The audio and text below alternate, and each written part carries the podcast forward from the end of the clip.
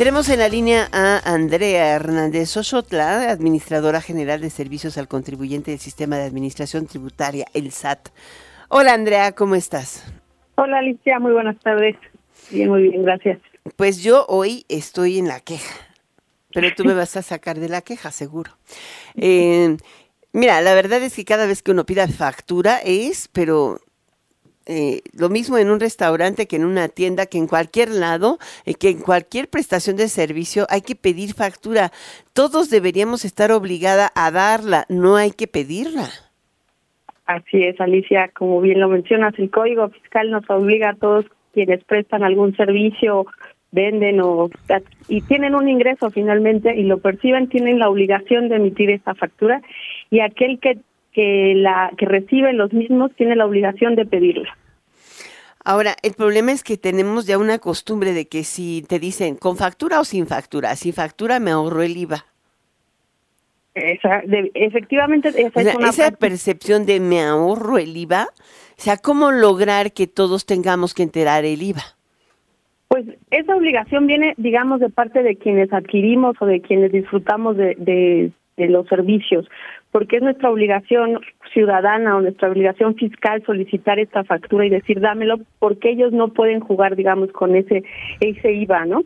Entonces, muchas de estas prácticas indebidas, pues el SAT ya las ha catalogado como tal, como prácticas fiscales, pues malas o, que no deben, pero esto es un, un doble este es una doble, digamos, obligación de aquellos de que la tienen que expedir y nosotros solicitarla como quienes recibimos el servicio. Ahora, si yo necesito mi factura y llego a un restaurante y me dicen, sáquela del portal, ¿qué hacemos? ¿Hay algún sistema o algún método por el cual yo pueda obligar a que se facture de inmediato?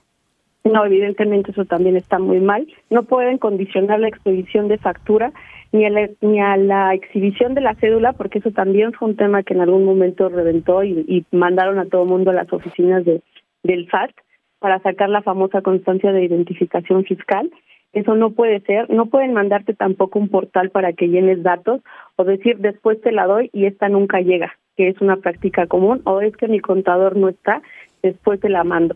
la factura tiene que emitirse en el momento de la operación y tienen todavía hasta 24 horas para poderla emitir, pero te digo, es una doble responsabilidad de aquel que tiene la obligación de emitirla y de aquellos que recibimos el servicio. ¿Y entonces para qué sirve lo de SAT factura móvil?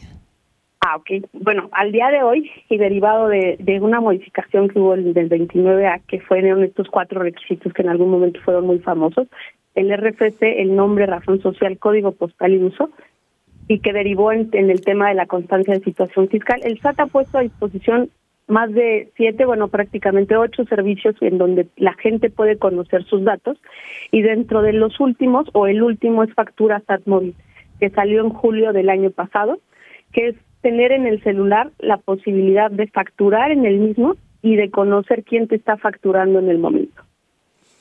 ¿Cómo? O sea, yo bajo el SAT factura móvil en iOS o en Android en mi celular.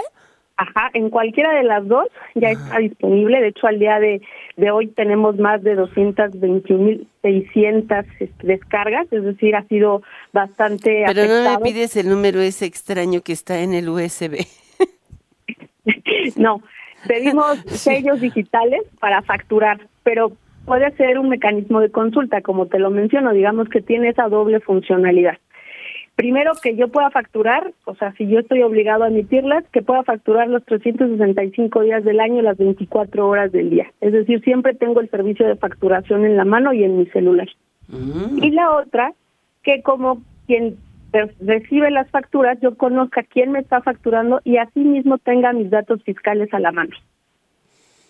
Oye, ¿y uno le puede decir al tipo de la caja saque su factura móvil?